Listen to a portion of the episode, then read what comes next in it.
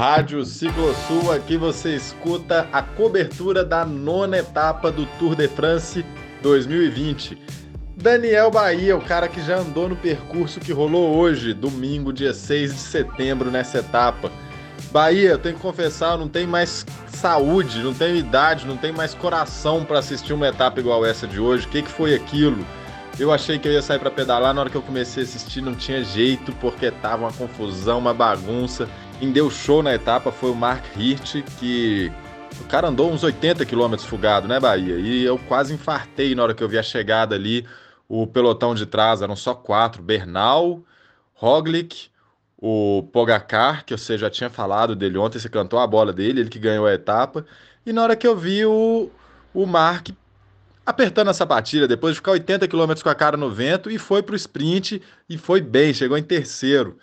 O que, que você tem aí desse cara, Bahia? Por favor, currículo, fala tudo dele, o que, que ele fez, desceu pra caramba, né? Fala, Breninho, amigos da Rádio Ciclosul. É realmente mais uma etapa alucinante. Montanha, sempre montanha. A gente gosta de ver os sprints, a, a briga da chegada do sprint, contra-relógio, mas não tem nada igual uma etapa de montanha numa grande volta. Essa não foi diferente, etapa alucinante. A, igual você já, a gente vai dar uma pincelada aqui no começo, a Jumbo estava controlando demais no começo, a, a fuga custou a se formar e a velocidade estava muito alta, foi uma batalha, até que faltando entre 100 e 90 km para chegada, o Mark Rich, esse suíço, excelente ciclista, igual você já pediu para puxar a ficha dele, já foi campeão mundial sub-23. Ele foi campeão europeu sub-23 no mesmo ano. É, já tinha ganhado, é, um, tinha ficado em segundo na primeira etapa, aquele sprint junto com o na segunda, perdão, na segunda etapa, naquele sprint atrás do Alaphilippe e na frente do Adam Yates. É, é um all-rounder de primeira categoria, realmente, é um cara jovem, com 22 anos. É, então ele é, tem muito para oferecer, é uma surpresa realmente desse, é, um, é, uma das surpresas desse, desse tour realmente, junto com o Pogacar. Nós temos uma geração nova de ciclistas é, que está tá impressionante. É, foi super legal a prova, eu também gostei demais, eu fiquei arrepiado. Infelizmente a gente custou mandar esse áudio porque foi uma confusão ontem em questão de internet, etc e tal. Mas foi uma, uma prova fantástica. Porque o feito dele, o Breninho, não foi nem apenas é, ter conseguido sustentar essa fuga durante tanto tempo, quase até a chegada ele segurou essa, essa fuga, tanto que ele ganhou como atleta mais combativo. É, ele perdeu no sprint no, pro, pro Roglic e pro Pogacar, que bateu em primeiro, o Pogacar, o Roglic e ele, mas chegaram juntos mas também porque tinha uma outra fuga entre ele e o pelotão, é, cheio de atletas muito fortes. Tinha o, o, o Barguil, da Arqueia Samsic, que é o francês escalador. Tinha o Daniel Martinez, da Cannondale. Enfim, outros atletas de, de, de perfil para montanha e que não conseguiram buscar o menino. Então, realmente, esse cara ele, ele, ele vai aparecer mais. A gente pode anotar que esse cara vai aparecer mais. É muito bom atleta. Quando o Pogacar, quando o, o Mark Rich ganhou o Mundial Sub-23 é, sub em 2018, ele, ele chegou, ele bateu no Pogacar, o Pogacar chegou em sétimo naquele né, dia, 47 segundos atrás dele. Bateu no Alexander Vlasov, que é um jovem que corre pela Astana, que inclusive vai ser o principal gregário do capitão deles, que é o Jacob Fulsang, na, no Giro de Itália. É, ele, ele bateu nesse Neilson Paulus, esse da Cannondale, que nós estamos vendo todo dia na fuga, um, um, um ex-mountain bike, a gente já falou dele. Ou seja, é um, é um cara que é, já é conhecido do pelotão, igual a gente comentou na, na segunda etapa, e realmente a luz amarela, o holofote já está em cima dele já. Ô Bahia, e aquela imagem, velho, dele chegando e quase trombando na moto que estava fazendo a filmagem, aquilo foi impressionante. Todo mundo ficou indignado do tanto que ele estava descendo aquele, aquela montanha sozinho, escapado, né? É muito natural, Breninho, que numa descida, essas descidas muito velozes e sinuosas, que a moto em, em determinadas circunstâncias não consegue nem acompanhar. é, por diversos motivos. Também porque agora eles estão usando um tipo de moto, não sei se você observou, com, com um eixo duplo na frente, com duas rodas, para questão de estabilidade, segurança, evitar de tombar em cima dos do ciclistas, uma medida de segurança mesmo. A ASO passou a utilizar esse tipo de veículo para ir na frente filmando os líderes. E é difícil, ele realmente quase bateu na, na, na moto numa, numa tomada, assim, ele veio muito quente. Os caras descem muito, né? Mora na Suíça, habituado com alta montanha, então é outra realidade. Você conhece essa montanha, né, Bahia? Você já fez ela. Como que é essa subida? Como que é a descida lá? Faz muito frio? Parece que sim, né? Todo mundo botou uma blusa. E a descida é perigosa? Como é que é isso? O, esse Marie Blanc, o Breninho, eu fiz em 2010. Eu fiz um letap que saía de Pou e ia até o alto do Tourmalet. É, eram três montanhas. A Marie Blanc era a primeira de categoria 1. Depois tinha o Col do Solor, também de categoria 1, só que bem maior. E por fim a gente chegava no Alto do Tourmalet, que é um fora de categoria monumental, se não me engano, 1.800 metros de desnível da base até o topo. A gente sai de 400 e vai a 2.200, com uma, uma ascensão ele até, ele até regular, assim, ele não tem muitos, muitas variações de, de, altime, de percentual de gradiente, é uma montanha longa, contínua, mas massacrante. Mas o Marie Blanc, especificamente, eu subi de si o mesmo caminho que os caras fizeram, só que eles chegaram na cidade de é, La né? O, o tour chegando em La Runs, e eu peguei um caminho depois da cidade, no sentido oposto, e continuei, porque eu peguei o, o, o, Foi a primeira montanha que eu peguei do dia no quilômetro 60, e eles já pegaram no final, porque eles vieram de, de outro lugar, né? É, a montanha é aquilo que a gente viu na TV, não tem muita história, ela começa mais aliviada e ela vai aumentando o percentual de inclinação à medida que vai chegando no topo. Ela ficava bem íngreme no final, bem íngreme, 12, 13%. E na época eu andava há pouco tempo de bicicleta, 2010, assim, era tudo muito novo para mim, eu não sabia nem como é que eu ia comportar num evento desse tamanho. Era, a minha etapa foram 180 quilômetros. Imagina, chegando ao alto, então assim, para totalmente fora de uma realidade né, minha, assim, de, de experiência. Impossível você simular um negócio desse aqui, né?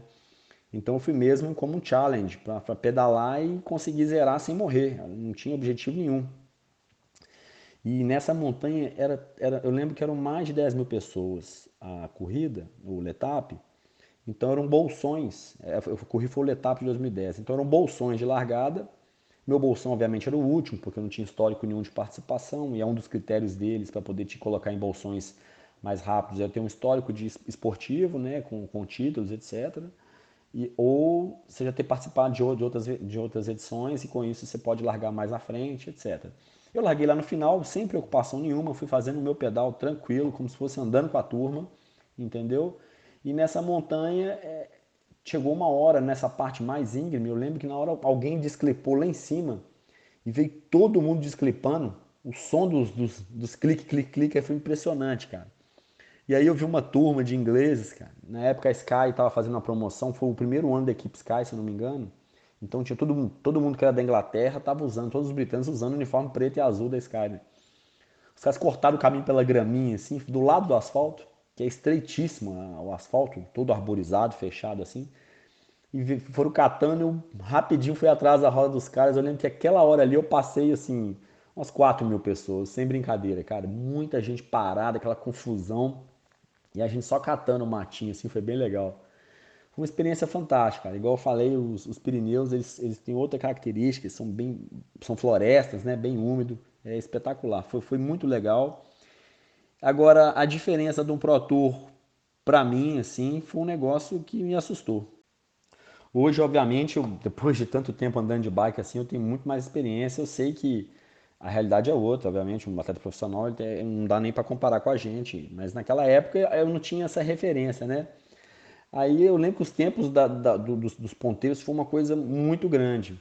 Aí de curiosidade eu fui pegar né, no Strava, super legal, vale a pena entrar lá quem puder os tempos. Eu subi o, o, em 2010 essa montanha em, deu 46 minutos e 16 segundos meu tempo. Só que o tempo de movimentação foi 45 e 48 porque o Garmin zerou naquele momento que eu tive que desclipar e catar a, a graminha na lateral, me posicionar para começar a arrancar. Então deu, deu esse delay. Então eu fiz em 46 e 16. O Pogacar fez em 24 e 29. Eu fiz a 12 km por hora, ele fez a 22,5 km por hora. Os caras são assim surreal, cara. são muito fortes. Não dá para não dá para não dá para comparar um profissional Pro Tour com um indivíduo normal assim de forma nenhuma. É um negócio surreal, muito legal. Que maneiro, Bahia. Na próxima nós vamos tentar marcar uma gravação lá em loco, fazer a cobertura ao vivo do Tour de France. Me conta o seguinte, você já tinha falado sobre a decepção que aconteceu ontem com o Thibaut Pinot e hoje isso ficou mais evidenciado aí nas mídias e principalmente na transmissão do Tour. Filmaram muito ele lá no fundo do pelotão, ele com uma cara de decepcionado, ficou até reclamando que estavam filmando ele demais e com razão. É, qual que era assim a expectativa para ele hoje? E como é que é? Ele já jogou a toalha? Você tem essa sensação que o time agora vai parar de proteger ele, vai começar a proteger outro atleta? Como que vai ser isso? Breninho, ontem eu estava assistindo o, o boletim que o Murilo Fischer solta na internet. Aliás, Murilo Fischer, o nosso último grande Pro Tour Rider. É, faz falta o Brasil ter alguém lá, né? E a última equipe que ele correu foi justamente a do Pinot, a Francis Dejot, FDJ, Grupama Francis Dejot agora, né? E ele comentando que a expectativa depositada em cima do Pinot é enorme, não só dos franceses, mas da própria equipe. Que mais de 80% dos recursos da equipe são destinados a, a, a, ao projeto Pinot, de ganhar um tour. Então, de oito, oito vezes que ele começou um tour, quatro ele largou, abandonou, e as outras quatro ele teve um problema desse, de, de, desse jeito, né? Enfim, Agora esse problema de coluna, que, é, enfim, a gente não, dá, não sabe o que está acontecendo com o cara de verdade, a gente não pode julgar a situação, mas de fato é uma decepção, porque o Tour tem pouco contra-relógio, que não é a especialidade dele e que define uma camisa amarela. O Tour não tem muita chegada ao, ao alto explosiva, sempre depois que sobe desce, tem a, a chegada lá, lá embaixo. Então, assim, foi um Tour com uma rota bem adequada às características dele. Então, até a ASO, a própria organizadora do evento, seria maravilhoso para eles que um francês ganhasse uma grande volta.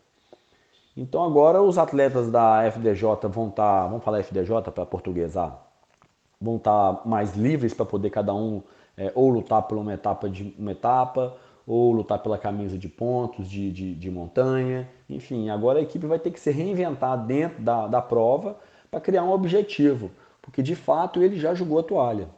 E outro que jogou a toalha, cara, que para mim foi assim super estranho, foi o Fábio Aru, que já foi um exímio escalador, já ganhou a volta da Espanha. É, o ano passado, se eu não me engano, fez um top 20 no Tour, ou seja, o cara ainda tinha lenha para queimar, ou no ano ou 2018, não sei exatamente. E no ano passado, com 20 km de prova, ele estava andando na frente do caminhão que cata os retardatários, assim, estava desligado e com o capitão da equipe dele, sendo o Pogacar, lutando, precisando demais de um cara do perfil dele pela camisa, para lutar pela camisa amarela, ele vai e abandona e larga o tour. Assim, eu achei super estranho, não sei se ele está com isso mirando o giro, viu que a, as possibilidades dele são muito pequenas aqui, talvez não ficou afim de ajudar o Pogacar e resolveu é, abandonar, ou realmente o cara deu uma baixa enorme e não conseguiu reagir.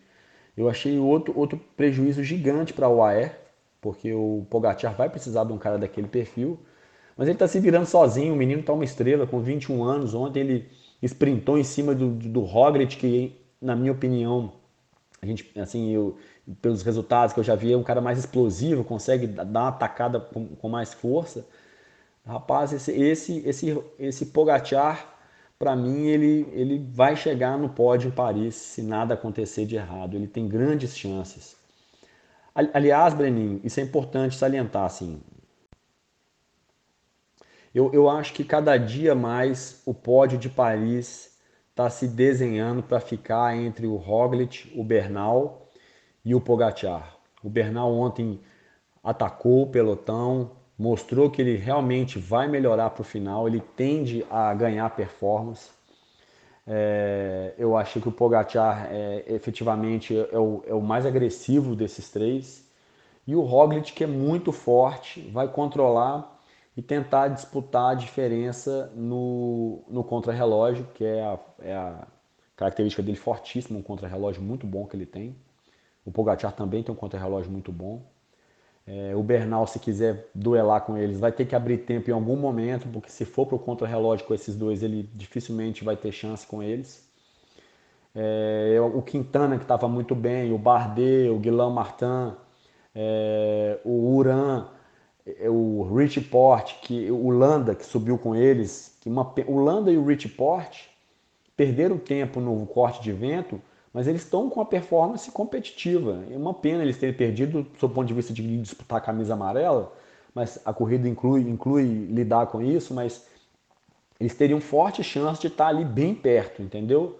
Mas eu acho que o top 3 provavelmente vai ficar na mão desses aí, e esses outros todos que eu citei são realmente o, o segundo escalão, vão formar o top 10. É, eu acho que esses três caras estão acima do, dos demais. E a minha impressão, o Bahia, é que hoje os caras todos, amanhã eles descansam, né? Então todo mundo meio que queimou cartucho hoje, né? Todo mundo jogou as cartas altas, fez barulho na etapa, queimou energia e para poder recuperar na segunda-feira. Como que é a estratégia desses caras? Eles pedalam na segunda-feira, inclusive, né? Amanhã eles fazem um pedal regenerativo que é maior do que qualquer longão nosso, né? É o famoso descanso ativo, né, Breninho? É, os Pro Tours, nessas grandes voltas, os atletas costumam realmente pegar esse dia de deslocamento para poder, de descanso, para poder fazer um, um, um, regenerativo, mas é um regenerativo longo, um pedal né, mais consistente, três horas, duas horas, depende do descanso de cada um, isso é muito particular, né? Da, da, das aspirações, como é que o cara quer estar, tá, como é que o treinador dele entende que está a fadiga, tem toda uma ciência muito profunda, né?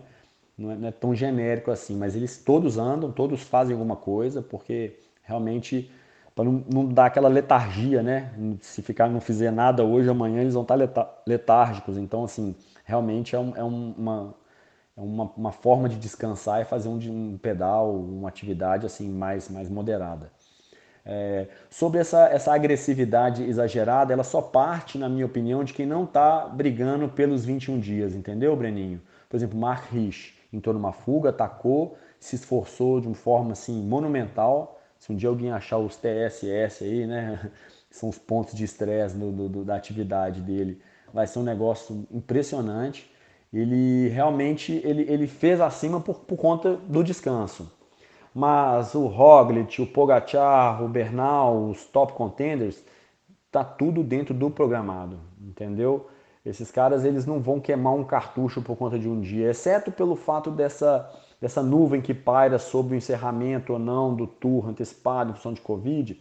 Talvez o, o Roglic tenha pulado na amarela tão cedo assim, e porque vai ser difícil para a equipe dele. Não é que não seja impossível, mas é difícil agora ele controlar nas 12 etapas seguintes do tour, o pelotão inteiro, cada hora um querendo atacar, cada hora uma dinâmica diferente, entendeu? Então vai, vai, vai, a, a Jumbo vai trabalhar demais daqui para frente e vai, vai ser sacrificante realmente. Agora, o que o, o, que o esforço que eles fizeram tá, não é nada além daquilo que estava programado e, obviamente, queima um pouquinho a mais, mas sem exagerar, porque tem muita estrada pela frente. Paris está longe ainda. Massa, Bahia. Faz uma leitura geral aí, como é que a gente parou nesse primeiro bloco de Tour de France para começar o próximo quem que tá na frente, quem que tá atrás. Alá Felipe, no final das contas, como é que ficou? Tem condição de recuperar? Faz aí a classificação geral pra gente e a posição das camisas. Bom, Breninho, então aquilo que a gente já falou, Primus Roglic da Jumbo pegou a amarela, é, atrás dele está o, o, campeão do ano passado, o Egan Bernal, colombiano, da Ineos Granadier, está 21 segundos atrás. O Guilherme Martin, o francês da Cofidis, está com 28 segundos atrás. É, o Romain Bardet, francês da G2R La Mondiale, está 30, 30 segundos atrás. Depois, com 32 segundos, temos o, o Nairo Quintana e o Rigoberto Urán, o Nairo da Arqueia e o Rigoberto da EF Pro Cycling. O Tadej Pogacar, Pogacar ganhou mais tempo, porque por o fato dele ter ganhado a etapa de ontem, ele ganhou o bônus da chegada de 6 segundos e no alto da montanha ele também ganhou um bônus, porque na última montanha, o Col de Marie Blanc, ele tinha um bônus de, se não me engano, 10, 6 e 4 segundos, o primeiro, segundo e terceiro que passassem. O, o, o, o Mark Rich, o escapado, fez a pontuação principal.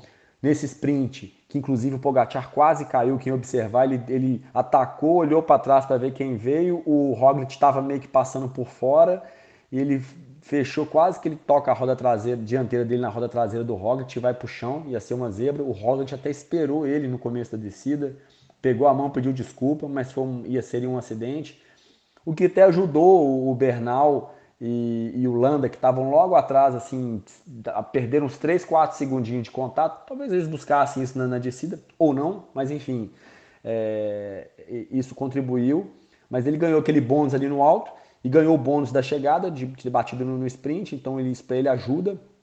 Ele já está em sétimo lugar, 44 segundos, ou seja, ele já buscou quase 1 minuto e 20 de todo o prejuízo que ele tomou naquele corte. Se ele não tivesse cortado, você imagina a pressão que ele poderia ter exercido sobre o Roglic, o Bernal e os demais concorrentes. Então, por isso que eu afirmo que esse menino tem grandes chances de chegar no pódio em Paris.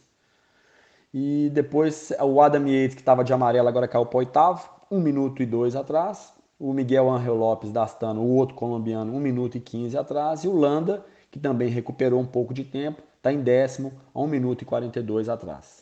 Camisa verde sem alterações, o Sagan está em primeiro. Essa etapa de hoje, de, de, de, domingo, né? De hoje, domingo e de sábado, elas oferecem pouca diferença para a camisa verde, dá pouca pontuação, enfim. O Saga em primeiro com 138, o Sam Bennett da Quick Step em segundo com 131, bem pertinho, e o Volt Van Aert que ainda pegou uma pontuação por estar tá puxando o bonde da o pelotão inteiro e o bonde da Jumbo atrás da fuga, ele ainda conseguiu uma pontuação na, na meta na meta intermediária, já está com 111 pontos, então ele sem querer já está chegando no, no, no Sam Bennett. Esse cara é realmente fora de série. É, para escalador, o Benoit Cosnefroy ainda continua em primeiro com 36. O Nance Peters, que ganhou a etapa fugado de, de sábado, que também ganhou uma etapa da mesma forma no Giro de Itália do ano passado, de forma assim esplêndida, está é, tá com 31 em segundo. O Mark Rich, que obviamente pontuou muito ontem, porque passou em duas montanhas de categoria 1 sozinho, é, 26 pontos. E depois, enfim, segue pontuação muito diluída, está todo mundo na briga ainda. A camisa branca, né, que tem os mesmos da amarela, tem o Bernal em primeiro, o Pogacar em segundo atrás dele, com 23 segundos atrás dele, e o Henrique Mas da Movistar, que já pingou um pouquinho, está 1 minuto e 41 atrás do Bernal na camisa branca. É, o time mais combativo, infelizmente, é, ou felizmente, mudou de, de, de, camisa, agora a, a F não vai ser mais a, a, a Cannondale, não vai ter mais o capacetinho amarelo, o capacete amarelo agora vai para Movistar, que está com tá 5 minutos no consolidado à frente da EF, a Trek está em terceiro, 5,27 e a G2R a 13 minutos. Então agora o capacete amarelo está com a Movistar, a equipe espanhola. E o mais combativo dessa etapa foi o Mark Rich, obviamente, o cara teve uma, uma atuação 5 estrelas. Mas é isso, Brenin, pessoal, valeu, realmente descanso, montar um conteúdo, lembrando que essa semana tem a Tirreno Adriático, que é uma prova de oito dias que acontece na Itália.